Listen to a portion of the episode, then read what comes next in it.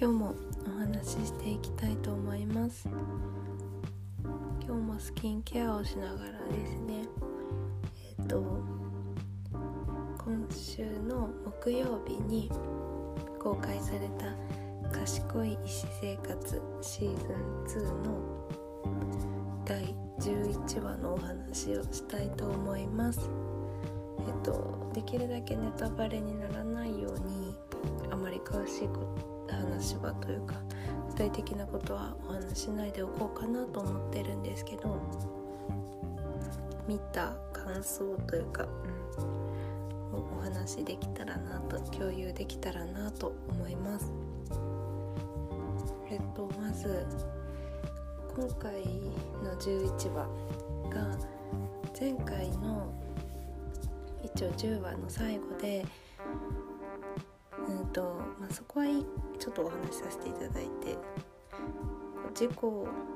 でイルジェ病院の、えーと、先生が運ばれてくるで誰なんだっていうところで終わったんですね。で、ま、今週そこから始まるんですけど、えっと、うちはだいたい1時間55分2時間くらいだった気がするんですけどすごく良かったです。すごいな 最初長いなと思ったんですけど全然あのまあ長い人は長いんですけど楽しく見れました。というかとにかく嬉しいのとかなんか切切なくはないか。嬉しいのと感動がもう私的に個人的に泣けるポイントが少なくとも3回はあってもう本当にあの 泣いて笑って泣いて笑ってっていう感じだったんですけどうんとにかくでも、うん、嬉しい嬉しい嬉しいっていう感じですね。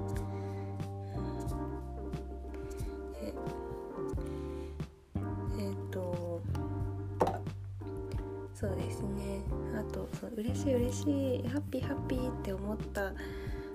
と同時になんかやっぱりなんだろう家族とかパートナー、まあ、恋人ですね。でいいなと思いました。恋愛したいなっていうふうに思う。シーズン2は思うことが多かったですね。シーズン1はどっちかっていうとこう姿だったり日常とかそういう人生のことというか、うん、多かったと思うんですけどシーズン2は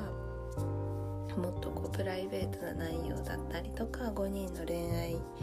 とかもっとこう5人を取り巻く部分本当にこう、うん、そうですね。家族のことだったりとか。そういう部分が描かれているのがシーズン2だと思うんですけどなんかうんやっぱりいいなと思いました恋愛だったりとかそういう家族とのつながりとかそういうものを考えさせられるというか考えたくなるなりました。うん、で11話は特に、うん、恋愛っていいなと思えるエピソードだったと思います。うん、そうですね。えっとネタバレにならない程度にあのちょっとネタバレにもなっちゃうのかもしれないんですけどそんなにこう5人の重要な部分ではないところをお話ししたいと思うんですけど一個すごくこう感動したのが、うんと、産婦人科のあの先生でこう無口な新人の人がいてミナはその子をいい人いい子だけど、まあ、無口で内気な性格なんだよねって言っている人がいてで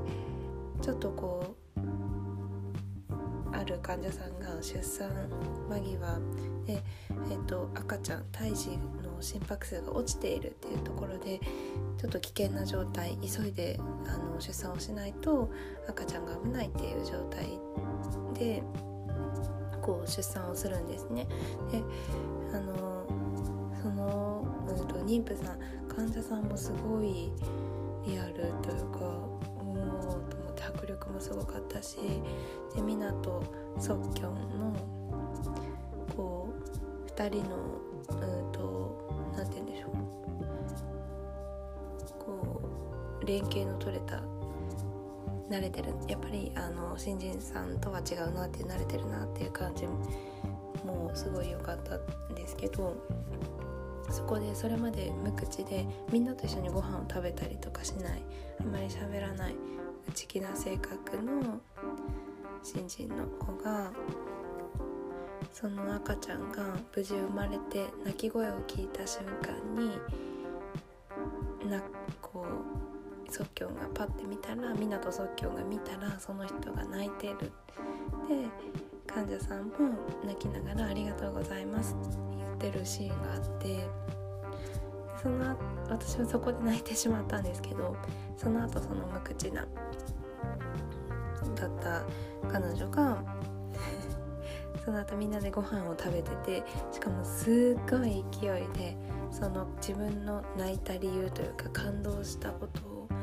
みんなに向けてバーって喋るんですね。ご飯も一口も食べずにもう喋り続けるっていうシーンがあって。なんかすごくその出産も無事に終わってよかったなっていうのもあったしうんその無口で内気な性格だった彼女が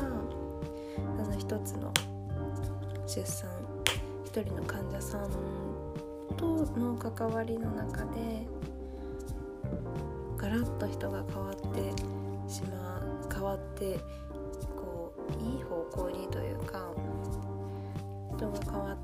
ようにこうみんなとコミュニケーションをとって自分の思っていることを全てこう言うっていうそのシーンがなんかすごく嬉しかったというかいいなと思いました。もちろん他にもいいシーンいっぱいあるんですけど、うん、そうですね。はい。ちょっと時間が過ぎてしまったのでもっと本当は